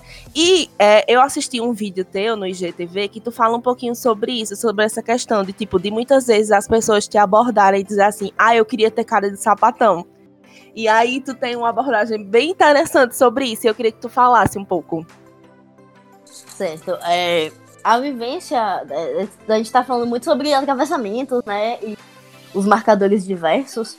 E ser lésbica não é uma unidade, né? Nenhum movimento é, ele é, ele pode ser generalizado, porque existem diversas lesbianidades dentro da, da comunidade sapatão. E a falta de feminilidade é um desses marcadores que torna a minha vivência diferente da vivência de uma mulher que atende aos estereótipos de gênero. E aí, no meu vídeo do IGTV, que eu falo sobre esse lance da romantização é, da cara de sapatão, né? Que as meninas chegam, ah, eu queria ter cara de sapatão, porque as meninas não chegam em mim na festinha, ninguém sabe que eu sou lésbica, assim, tipo assim, bater o olho e sabe que é sapatão. E aí é muito complicado, né? Porque é justamente é, é o que a gente tava falando é, mais pro início do, do podcast, é justamente é, o que agrava sobre mulheres caminhoneiras é a falta da passabilidade heterossexual. Então uhum. eu reforço isso no meu vídeo no GTV, de que, um exemplo, né, prático. Se eu, que, que sou caminhoneira, adentro qualquer espaço, é, não existe o armário, né? Presumir que eu seja uma mulher heterossexual, por quê? A heterossexualidade, ela está intrinsecamente ligada à performance de feminilidade. A feminilidade, ela não é que é, um estereótipo submisso a serviço dos homens. Uhum. Então, a partir do momento que você quebra isso, é, a sua recusa ao patriarcado, ela tá nítida. Então, se uma mulher feminina dentro de um espaço, se ela não manifesta a sua sexualidade de alguma maneira, ou ela entra de mão dada com alguma mulher, ou ela é, verbaliza que ela é lésbica, as pessoas vão presumir. Se você entra muda e sai calada, as pessoas vão presumir que você é heterossexual. E eu não. Eu vou entrar muda e sair calada e todo mundo vai entender que eu sou sapatão. Eu não preciso afirmar a minha sexualidade. A minha estética, ela é, é um ato político e ela é afirmativa por conta dessa da retirada dessa é, do armário, digamos assim, né? Pra caminhoneira nunca houve o, o armário nunca opção. É, não, ah, sim, lembrei. Tu se sente segura assim na rua? Como é o teu rolê de, de... tu falou, né, que tu é, que tu entra nos cantos e as pessoas já, tipo, olham e dizem assim, não, é sapatão essa daí. E aí, como é pra tu andar na rua, transitar pelos lugares? É complicado? Tu responde às agressões ou tu fica mais na tua? É, é, é, muito complicado, assim. Eu digo que eu me acostumei, mas não que a gente deva romantizar esse uhum. costume, porque, como eu, eu, falei aqui no, no início da minha apresentação, eu era hot. Cresci agora, sou mulher, sou caminhoneira. Mas eu era um caminhãozinho de brinquedo quando era piveta. Tipo, a partir do momento em que eu pude escolher a minha estética, as roupas que eu usava, o cabelo que eu ia querer ter, é, eu, desde os meus seis anos de idade, que eu fujo da feminilidade. Então, uhum. é, eu sempre vivi isso, sempre. Tanto é, dentro de casa, quanto na rua, é, no colégio, em, em todos os lugares. E aí é muito estranho, né? Porque você é visto como um ET em todos os lugares, as pessoas não conseguem entender muito bem, elas não conseguem digerir o que a sua figura representa. Então, uhum. em todo e qualquer lugar, eu ando de cara fechada. Tanto que as pessoas acham que eu sou super marrenta e, tipo assim, agressiva e tal. Elas acabam me colocando nesse estereótipo, sendo que eu sou, tipo, é. Abestalhadona, tá ligado? Sou de boa. Mas é, é aquele rolê de, tipo, sobrevivência mesmo, sabe? Você acaba. Eu entendo super isso, viu? Eu entendo é super. É cara fechada, tipo, braço aberto, de tipo, não mexa comigo porque é agressivo. Sair na rua, sair da porta de casa para fora, já é uma agressão para mim, sabe? Comprar é. um pão para mim é muito mais difícil do que é, uma pessoa que passaria despercebida nos locais, sabe? Enfim, aí a agressão ela corre de várias maneiras e eu não me sinto segura. Já passei por diversas, inúmeras situações de violência escancarada. Tipo, tem uma que eu posso contar aqui rapidinho? Pode sim, pode Para ilustrar. é, eu tava andando pelo Rio Vermelho, que é um bairro boêmio aqui de Salvador, né? É como se fosse a Lapa de Salvador. É o Rio Vermelho. E tava andando de boa na rua com uma ex-namorada. E aí tava vindo um ônibus na nossa direção. O ônibus foi, isso fora do ponto de ônibus, né? O ônibus foi diminuindo, diminuindo, diminuindo. E aí o ônibus parou na nossa frente. E o cobrador saiu do banco do cobrador, veio pra escada, o ônibus abriu a porta e o cara chegou e falou assim: Vem cá, você é menina ou você é menina? Você é sapatona aí. Tipo, ele se sentiu no direito de fazer isso. Só que aí, tipo, essa, essa minha ex-namorada é brabona. Então eu nem tive o tempo de pensar se eu queria reagir aquilo ou não. Ela já começou, tipo, dando porrada na porta do buzu, botando o dedo na cara do cara e falando. Ixi. Desça aí, vá, desça aí pra você ver. Porque ela é mulher, ela é, tipo, muito mulher e não sei o que, que já começou a brigar. E eu parecendo um meme da Nazaré, assim, olhando um pro outro, sem saber o que fazer. Mas eu reajo, eu reajo. É, mas óbvio que tentando sempre de uma maneira racional, de tipo assim, eu me colocar em, em situação de risco é uma escolha minha. Eu não, te, eu não posso reagir se eu tiver, por exemplo, em grupo e colocar essas outras pessoas em risco junto comigo. Porque uhum. aquela pessoa pode vir querer me bater, ela pode tirar uma arma, sabe? Já ocorreram situações em que a pessoa estava armada. Nossa. É, e eu reagi. E aí eu, eu, a gente descobriu que a pessoa estava armada, a gente não saber. E enfim, eu, mas eu, eu sim reajo. Eu acho que é, eu sou muito esquentada pra fazer o vídeo de mercado, sabe? É. Eu, eu tenho a mesma coisa, Kim. Eu acho que é, a gente tem muito medo. Assim, no recorte de ser mulher, primeiro, eu acho que a gente já sente muito medo do assédio na rua, Sim. sabe? Então a gente já sai de casa, eu mesmo saio de casa com a cara mais fechada do mundo. Eu sou antipática, é. sou chata, já por conta disso. E aí você ser uma mulher lésbica, né, tendo o recorte da, do, do, da sexualidade, aí é que é mais complicado ainda. E principalmente, eu, é, a gente sempre é ensinada, né? Tipo, no início, a gente era ensinado a ficar quieta. E agora a gente está tá sendo ensinado a reagir, né? A, não, a responder. Mas ao mesmo tempo, a gente não sabe como é, como é que aquela pessoa tá, se aquela pessoa tá armada, se aquela pessoa tá bêbada, se aquela pessoa tem um Sim. carro e passa por cima de você. É. Então, assim, é, quando eu comecei a namorar com essa minha namorada, a gente gostava muito de andar de mão dadas. E quando a gente atravessava a rua, tipo, de uma rua pra outra tinha os carros, né, passando, ela soltava a minha mão, porque ela dizia assim: é. Amor, eu tenho medo de um carro passar por cima da gente, sabe? Sim. E isso era um negócio que, que eu não sentia, sabe, antes. Então, assim, é muito louco, é muito louco você perceber que você tá, é, tipo, querendo ou não, é, ali para sofrer qualquer violência. É muito louco isso. É, né?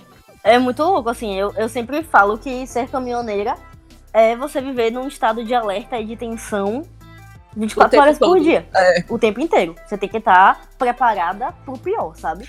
E Não. É. enquanto, tipo, ser humano, que, que merda é essa, sabe? Que você tem que viver em estado de alerta. para qualquer pessoa seria uma merda, sabe? É, viver em estado de alerta o tempo inteiro. Ninguém deveria passar é, por isso. Mas, infelizmente, quando a gente vai cair na, na realidade, é o mecanismo de sobrevivência que a gente tem para poder, enfim, né, continuar batalhando, continuar aí vivo e vão ter que me engolir, rapaz. Se não for pelo amor, vai ser pela dor. Pra mim é isso. É, eu acho, tipo, é, o, o cúmulo do absurdo, sabe o que é? É as nossas amigas. Tipo, a gente. Todo mundo tem um grupo do WhatsApp com amigas, né? e aí as nossas amigas começam a passar vídeos de defesa pessoal para mulheres. Sim, Isso é muito, muito comum. Isso é muito comum. É muito foda. Mas enfim, já que a gente falou sobre amor, sobre nossas digníssimas, é, eu queria fazer a pergunta sobre a invisibilidade do amor sapatão. Aquele negócio do tipo, é, por exemplo, eu sofro muito. Meus pais, eles são já idosos, né? Meu pai tem 65 anos e minha mãe tem 63. Então, assim, eles vivem uma, em uma outra, eles viveram uma outra realidade minha. E eles super aceitam meu relacionamento, que eu já acho muito foda, eu já me acho muito privilegiada em relação a isso. Mas eu percebo que quando é para falar sobre é, a minha realidade, quando eles vão apresentar para os amigos dele, ah, não, aqui, ó, minha filha, e essa é a amiga da minha filha. Poxa, me corta tanto o coração quando eles fazem isso. Mas eu entendo que tem que ser aos poucos esse negócio, sabe? De, de eles, eles reconhecem a minha namorada, eles amam minha namorada, eles tratam ela como filha, mas quando é para apresentar para terceiras pessoas, ela é sempre a minha amiga. Então, assim, eu fico. Me corto o coração, mas ao mesmo tempo eu percebo que é, é, um, é um tipo de diálogo e de construção que eu só vou conseguir com o tempo com eles. E aí eu queria saber pra tu, assim, como é que tu se sente em relação a isso? É, pra mim foi um, uma. No eixo família e tal, foi uma, uma construção, uma batalha, né? Porque eu era muito nova quando eu me assumi, eu tinha 13 para 14 anos. E aí, quando uhum. a gente tem 13 pra 14 anos, a gente não tem credibilidade nenhuma, né? Na... Uhum. E aí foi, foi muito violento, assim, para mim. Por um lado, meu pai, ele é, nunca aceitou muito bem e a gente brigou muito por conta disso. É, quando eu tinha minha mãe na época ainda, né, da adolescência, e minha mãe sempre esteve do meu lado, sempre me respeitou é, todo esse rolê, né? De, do ideal. Mas aí, por outro lado, eu tinha um pai, tipo, tenho, né? Um pai super machista, misógino. Uhum. E foi esse rolê mesmo, assim, de uma construção de pedrinha por pedrinha, tijolinho por tijolinho, passinhos de formiga. E nesses 10 anos, 11 anos que, que eu sou uma mulher lésbica é, assumida, de dessas coisas pequenas. E até hoje é uma coisa que, assim, não é uma pauta. A uhum. gente não conversa abertamente sobre isso. Uhum. É, eu não chego e falo para meu pai: Ah, meu pai, tô namorando, vou levar minha namorada aí para você conhecer. Não. Tipo, é muito um acaso de tipo assim. É, sei lá, ele sabe que é minha namorada, mas a gente não fala sobre isso, sabe? É aquele negócio, né? É, a gente não precisa conversar sobre. A gente, é. não precisa, a gente não precisa conversar sobre. É exatamente isso. Mas eu entendo que esse é o limite dele, porque ele é um cara de uma criação muito patriarcal, muito patriarcal. E, enfim, ele chegou no limite dele de, tipo assim, aceitar da maneira dele. De, tipo, não, nunca foi um problema que eu levasse os namorados em casa, os namorados é, dormirem quando, quando eu tava morando lá com ele. Dormirem lá em casa, aí, tipo, a gente já chegou a viajar junto, uma, uma ex-namorada que eu tinha um relacionamento mais longo e tal. E tranquilo, assim, sabe? Tipo, dele fazer almoço e tudo mais. Mas é aquela coisa, não é o ideal, mas é a limitação dele. Ele não uhum. vai conseguir é, melhorar mais do que ele chegou no, no, limite dele, assim, sabe? E ok, a gente se respeita, sabe? Ele é, sabe eu... dos.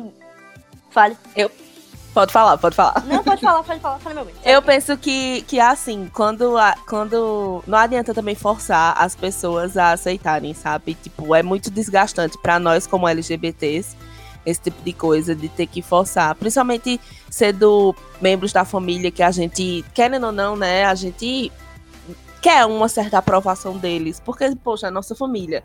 Mas ao mesmo tempo, eu acho que a gente também tem que entender que aquela pessoa também está tentando. Então, assim, em vez de ficar sempre no enfrentamento, vamos tentar, sei lá, é, vamos ver os nossos limites. Se a sua família tem esse limite, poxa, eu aceito sua namorada, aceito seu namorado.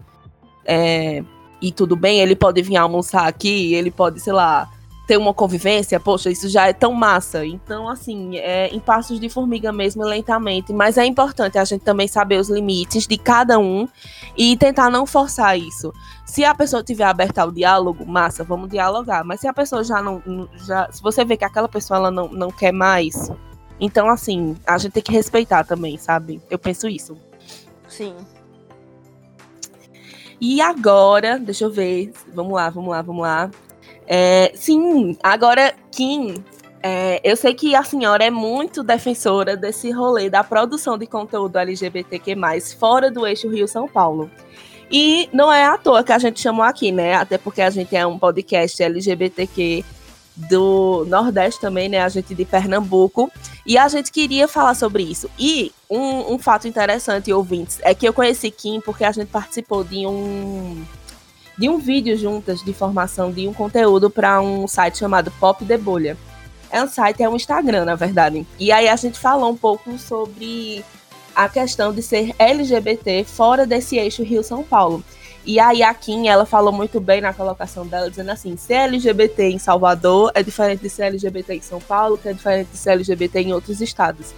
E aí eu queria que tu falasse um pouquinho sobre isso e que tu indicasse também, né, outros produtores de conteúdo que são fora desse eixo Rio de São Paulo, porque é interessante para os nossos ouvintes ficarem atentos a esse rolê também. É, um do, dos maiores motivadores, né, que eu tive para iniciar de fato o, o Kimbalaê, o meu projeto de, de produção digital, é esse marcador de eu ser uma mulher nordestina e de eu ter muito orgulho de, de ser baiana, sabe? Tipo, eu venho de uma família em que meu pai, ele é historiador, ele é escritor, e ele é um cara absurdamente bairrista. Então uhum. eu acho que eu tenho muito a construção da educação, desse orgulho de ser soteropolitana. E, enfim, é, é, Realmente, perdão, galera, mas que Salvador é o melhor lugar do mundo. Porque a cultura daqui, como a gente fala, é outro sabor. Há controvérsias, mas ok, é a outro gente sabor e tal. E, e entender que, tipo assim, a gente, isso é uma coisa muito colonial, né? De que as pessoas vêm pra cá, tipo, falam inteiro e vêm passar, sabe? Fala uhum. mal pra caralho, mas pega todo o nosso, o nosso conteúdo artístico, musical, por exemplo, e produz no eixo sul-sudeste. E, tipo assim, meio que é, chupa laranja e, joga, e deixa o bagaço. Uhum. Sabe?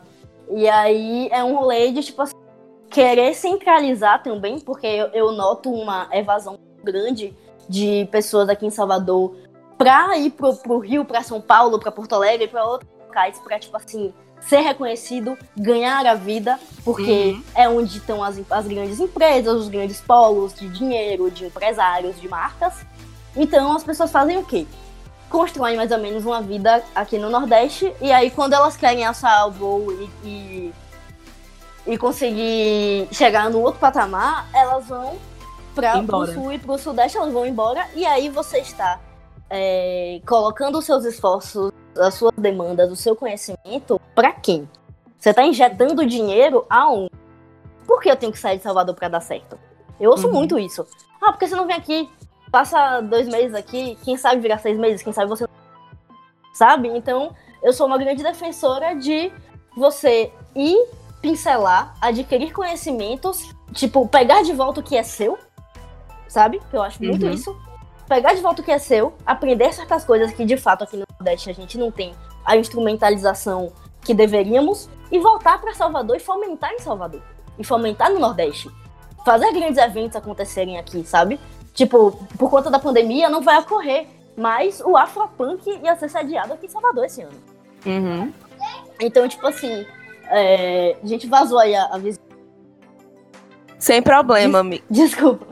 Não, sem problema. Aqui a gente vaza o carro do ovo. É, porque aqui é um barulho da porra. É, mas, tudo bem, sem problema. mas enfim, é, esse lance de tipo assim, a gente se instrumentaliza, a gente se especializa, a gente é, é somos grandes profissionais e a nossa cultura, eu vou dizer que a cultura nordestina é Euroleague, sabe? É uma coisa que não tem em lugar nenhum. Do... E a gente vai e planta onde? Planta no sul e no sudeste de quem quer só sugar da gente. Então, é, eu acho muito importante a produção de conteúdo digital focada na, na no Nordeste, exaltando a nossa cultura, exaltando é, o que a gente ama, o que a gente gosta, o que as discussões que nos sensíveis, justamente para a gente quebrar com esse padrão que é o que tem é, recurso, o que as empresas contratam, de roubo dinheiro, e quebrar com esse lance de pra gente dar certo, a gente tem que estar tá nesse eixo central, né? É, e não só na produção de conteúdo, né? Eu percebo assim que quando eu era mais jovem, se você quisesse, sei lá, trabalhar com publicidade, com jornalismo, com design, você tinha que ir para São Paulo, porque aqui, Isso. aqui no Nordeste não tinha como você viver disso, você ia passar fome. E É. hoje em dia a gente já teve tanto incentivo assim educacional, né? Aqui em Caruaru mesmo a gente tem um braço do Porto Digital, Sim. que é o Armazém da Criatividade aqui, que é justamente para que as pessoas possam produzir, possam criar empresas de tecnologia e de inovação aqui é, no interior, sabe? E não só em capitais, e não Sim, só em sim. grandes eixos, é, tipo de sul e sudeste. E eu acho isso muito massa. E eu acho que é um movimento que a gente tem que valorizar sempre, assim. Então, hoje em dia, a gente tem buscado muito valorizar a cultura local, o artista local, o influenciador local, o microempresário local, sabe? Então, a gente vê aqui nessa pandemia que as pessoas estão fazendo, fizeram campanhas de tipo assim, ah, não compre em grandes mercados, compre no Uhum. mercadinho do seu bairro, sabe? Isso é muito massa. E é um movimento que precisa cada vez mais ser exaltado. E a gente, quanto mais a gente puder valorizar o que é nosso e o que é local, não é questão de bairrismo, talvez seja, porque, né, pernambucano também é muito bairrista. Ah, sou bairrista, sim, e não pretendo mudar, tá? Quem gostou bate palma, quem não gostou paciência. Mas é maravilhoso, é isso. Rodolfo, tu quer falar alguma coisa em relação a isso? Que Rodolfo é o barrista. Um dia desse chamei ele de Ariane Suassuna, de tão Amor. barrista que ele foi. Amei E a Ariane referência. Suassuna já é demais, né? Mas enfim, questões. ah, eu sou sim, eu acho que a gente tem que construir mesmo essa identidade local, fortalecer os corres, porque é, abandonar nossa história e nossa trajetória é algo que a gente já reconhece que não é uma coisa legal, né? A gente já tá vendo aí tanta coisa, por exemplo, é, é, que a gente tá ressignificando o resgate da história do povo negro, é, a história do Brasil e negar a própria história, né? Tem gente aí defendendo ditadura. É, é um negócio muito sério.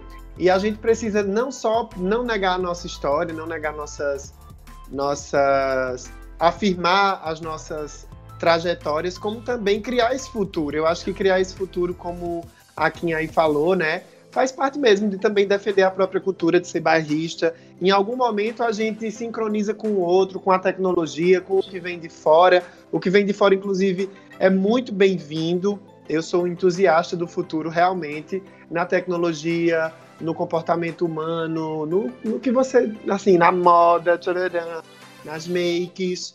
Mas, assim, a gente tem que construir um futuro com diversidade. Eu só posso ir lá pra frente se eu levar alguma coisa na bagagem. Se eu não tiver, meu amor, sabe? Então é isso, eu, eu concordo demais com isso e, e é isso. Pessoa e avalou. Perfeito, perfeito. A gente tá chegando agora no final do episódio, que eu sei que Kim tem que fazer uns, uns rolê ainda. Mas eu queria muito, muito, muito agradecer a Kim por ter participado com a gente desse episódio. A gente ficou muito feliz, a senhora é maravilhosa. E conte com o Songamongas para o que você precisar. Estamos é, aí abertos a qualquer tipo de diálogo e a qualquer coisa. Mais uma vez, pessoal do Songamongas que tá ouvindo a gente, sigam aqui nas redes sociais. É arroba Kimbalaye, igual a Chimbalaye, só que Kimbalaye. Embalaê! Isso. E é, ela tá. Quinto tá produzindo lives, né? Todos os dias. Como é esse rolê? Conta pra gente. É, dentro do Kimbalaê eu tenho alguns quadros, né? E um dos quadros se chama Cole na Corda. E Uhum. pra quem não pegou a referência, é uma banda de pagode aqui chamada Psirico, que tem essa música que é muito famosa. E colar na corda é uma expressão, é uma gíria baiana. De tipo assim, vamos estar juntos. Vamos colar junto aqui. E a intenção do Cole na Corda é essa: é eu pegar outras mulheres, sempre mulheres. E agora, no mês da visibilidade lésbica, apenas mulheres lésbicas. Todas as terças e quintas, por volta das 18 horas. Fazendo lives e trazendo mulheres de fora da minha bolha. Então, é, eu tive várias convidadas. Eu, eu tenho a, a- intenção de que seja 99% das mulheres não brancas. É, a maioria das mulheres também nordestinas. E aí eu trago mulheres com conteúdos diferentes para agregar, para a gente disseminar é, informação, né, para ir de encontro a esse projeto que a gente vive no Brasil da falta de educação, da falta de informação. E aí, por exemplo, essa semana eu trouxe é, Júlia Aquino, que é uma mulher é, preta e PCD. A gente falou sobre capacitismo, lesbianidade. É, enfim, eu trago várias, vários diálogos para que a gente consiga disseminar a informação mesmo. E aí o Cole na Corda é um desses quadros que está sendo sucesso, a galera gosta muito. E, enfim, passando o mês da visibilidade, vocês já estão convidados para participar do Cole na Corda. É, a gente fecha direitinho e faz essa. Ai, perfeita, perfeita. Pode deixar que a gente participa Elas sim. vão, Conte com a gente elas pra vão, elas vão, elas vão. E Ah. tudo, tudo, tudo. E quando a gente estiver seguro pra poder viajar, já pode guardar nosso lugar na sua casa nova, viu? De novo, eu vou falar de novo porque eu sou Oferecida, enxerida. A promessa, a promessa está feita aqui publicamente, que vocês podem vir. Vinham no verão. Oferecida. Porque o verão da Bahia não tem igual. A gente vai tomar cerveja no Porto da Barra. Adoro, correta, correta. Vai ser a primeira vez que eu vou comer acarajé, viu, Kim? Maravilhoso, perfeito. Que saudade, inclusive. Ai, meu Deus. E a senhora tá convidada também pra vir pra Caruaru no São João, sentir o friozinho gostoso de Caruaru. Eita, já não gosta disso? Não, mas você vem ver a gente comer comida de do tempo da Milho. é, comida de milho. De milho e amendoim. É, e, no- e o São João aqui, ele é diverso. Ele não só tem o forró, o pátio, é, até o pátio mesmo tem programação diversa. E a senhora vem, fica aqui, a gente dá uns close, a gente vai. A senhora e sua companheira, né? Sim, Também com certeza. A gente vai no Pox Bar, a gente toma uma cerveja, desce até o chão, rebola a raba, fica de boa. Ai, vai ser tudo. Vamos embora. Por mim, tá marcadíssimo. Correta. Então agora, gente, a gente vai passar pra nossa coxa de retalhos. Rodolfo, tu quer explicar o que é a nossa coxa de retalhos? É, sim, pode ser. A nossa coxa é um momento do podcast onde a gente usa esse termo coxa de retalhos, onde cada retalho é uma recomendação dos nossos convidados, da gente também, para a gente juntar e deixar aqui de presente para os nossos ouvintes. E aí, vamos fazer as honras da casa, deixar que a Kim possa começar as recomendações e deixar aqui um livro, uma série, um filme, um podcast, um Instagram, um Twitter, o que você quiser, uma receita, bicho, uma receita. É, então, Uma receita gente, ótima, amei. é, vou deixar aqui a indicação de produtoras lésbicas, caminhoneiras, que eu Perfeito. acompanho e que posso chamá-las de minhas amigas pessoais. Muito chique. É, a primeira, que pra mim é o melhor conteúdo lésbico do Instagram. Ela também tem um podcast, também tá no Twitter, enfim, todas as esferas digitais. Que é arroba Preta Caminhão, Jamine. Maravilhosa. É, a gente tem Afro Caminhão, que aí a gente já vai para uma esfera de literatura, ela é escritora. Tem Elaine Baetá, que é daqui de Salvador. É, tem Lésbica Negra e Caminhão, enfim, uma infinidade de mulheres caminhoneiras e produzem é, conteúdo digital acerca dessa, dessa quebra de padrão de estereótipos de gênero e elas ainda produzem muito focado é, em raça, que é uma discussão que a gente não pode deixar de lado, a gente tem Uhum. por obrigação é, estarmos atentos e, enfim, enaltecendo sempre. E eu vou deixar uma indicação de livro, já que né, a cientista social aqui lê muito, gosta muito. É, eu vou deixar aqui um livro que. eu- pode fazer falar a editora, gente? Pode, Você pode fala? falar tudo. Pode falar que eu, eu tenho é, pela Bolha, editora Bolha, que lançou super ilustradinho, bonitinho, a tradução de é, Heterossexualidade Compulsória e Lesbianidade, de Adrienne Rich, que é uma. faleceu já, mas ela é militante sapatão francesa, que tem um trabalho incrível falando sobre heterossexualidade compulsória e tudo que tange lesbianidade. É um livro que eu sempre recomendo. E para não dizer que eu sou paga-pau de gringo, eu vou deixar aqui é, uma indicação nacional de Tânia Navarro, que eu já citei aqui, que é uma das minhas grandes referências nacionais, que é o livro O que é o lesbianismo. Então, essas são as minhas indicações do dia. Por favor, consumam sapatunas. Perfeita, perfeita, perfeita. É, Rodolfo, qual a tua indicação, amigo? Eu tô aqui no meu Instagram, é, que eu sempre vou separando durante a semana já as recomendações. E eu mando do meu perfil pessoal para o perfil do trabalho é, algumas recomendações assim bem legais. É, eu queria hoje sugerir um Instagram para vocês, é, que é marias.lavrandeiras.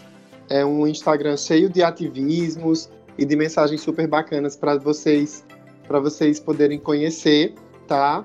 E eu tinha separado outra aqui, não estou encontrando. Achei, achei, achei.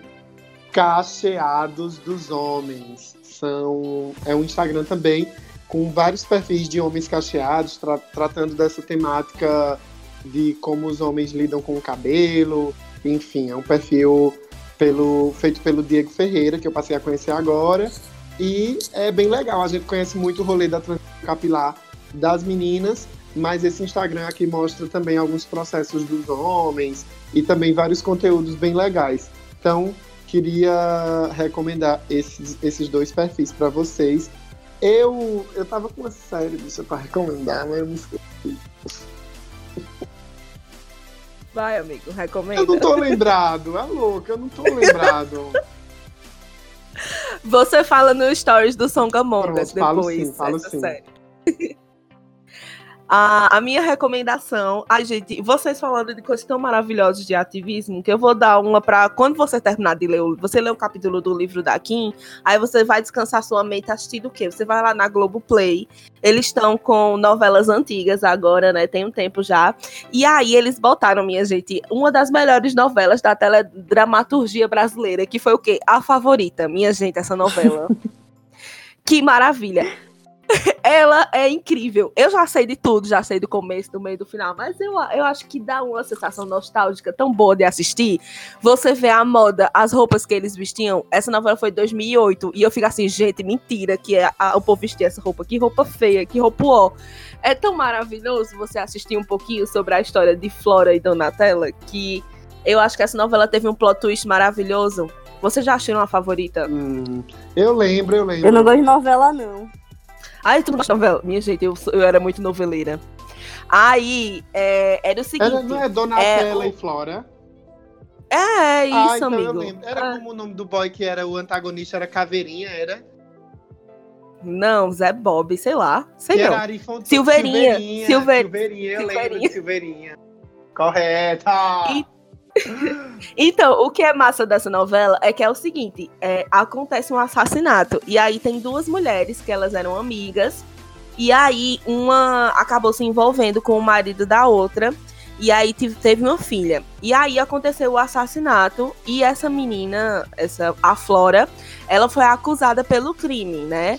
Ela foi pra cadeia e tal. E aí depois a Flora é solta dessa cadeia e acusa a Donatella. E aí diz que, na verdade, foi tudo uma armação e que quem mandou, quem matou mesmo o carinha foi a Donatella.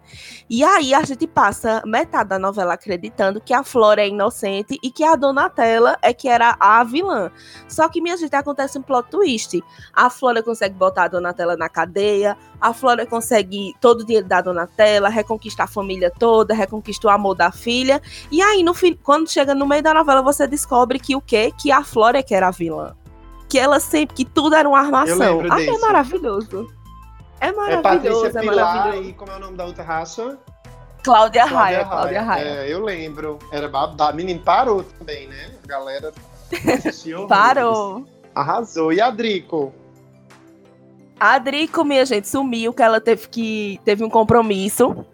Então a Drico vai ficar de fora da coxa de retalhos, mas ele mandou um beijo para todo mundo e disse que até a próxima semana ele volta. Arrasou. então é isso, Kim. De novo, muito obrigada por ter participado do rolê. Assista a favorita, viu? É bom. Kim, muito obrigado, tá? Bem-vinda sempre ao Songamongas. Foi uma honra, foi um prazer muito massa aqui a gente se conhecer, é, trocar essa ideia e ter você participando. Então, fica à vontade sempre para estar tá lá no Songamongas e a gente trocar mais coisas além desse, desse episódio. Seja sempre bem-vinda. Um abraço aí para Salvador. Tô doido para ah, poder viajar e tá aí também, entendeu? Cadê essa vacina, caralho? É, Mas deixa, deixa eu agradecer. Eu queria agradecer demais pelo convite. Pra mim é, é de esquentar o coraçãozinho poder produzir conteúdo é, com outros nordestinos. Eu acho que é muito importante a gente se juntar, né? E a gente formar realmente uma, uma unidade e que a gente não é brinquedo não, rapaz. Aqui é o barril dobrado E fiquei muito feliz pelo papo, me senti em casa, me senti extremamente confortável. Espero que tenha cumprido com as expectativas também de vocês e do público que, que consome o, o podcast. E, por favor, imploro que a gente produza mais conteúdo. Vocês estão é, convidadíssimos para a gente produzir conteúdo para o Kimbalaê também. E vamos dar o nome, pô, vamos dar o papo. É muito importante, é um ato político a gente estar tá fazendo isso aqui agora. E muito obrigado pelo convite, foi uma honra. Espero que a gente possa é, continuar juntinho aí nesta jornada. Foi tudo! Eu era, eu era fã e já fiquei mais. Ah, perfeita, maravilhosa. Maravilhosa. Gente, Obrigada. beijo! Beijo todo mundo, até a próxima semana. São Beijo, gente. São observações da gente ir. Os nossos ouvintes de São Paulo vão amar esse podcast, porque o povo já disse que o sotaque da Bahia e de Pernambuco são os Eita, mais gostosos. Agora o povo vai se derreter Então pronto. Um beijo. Beijo, gente. Até semana que Tchau. vem. Beijo, gente. Tchau.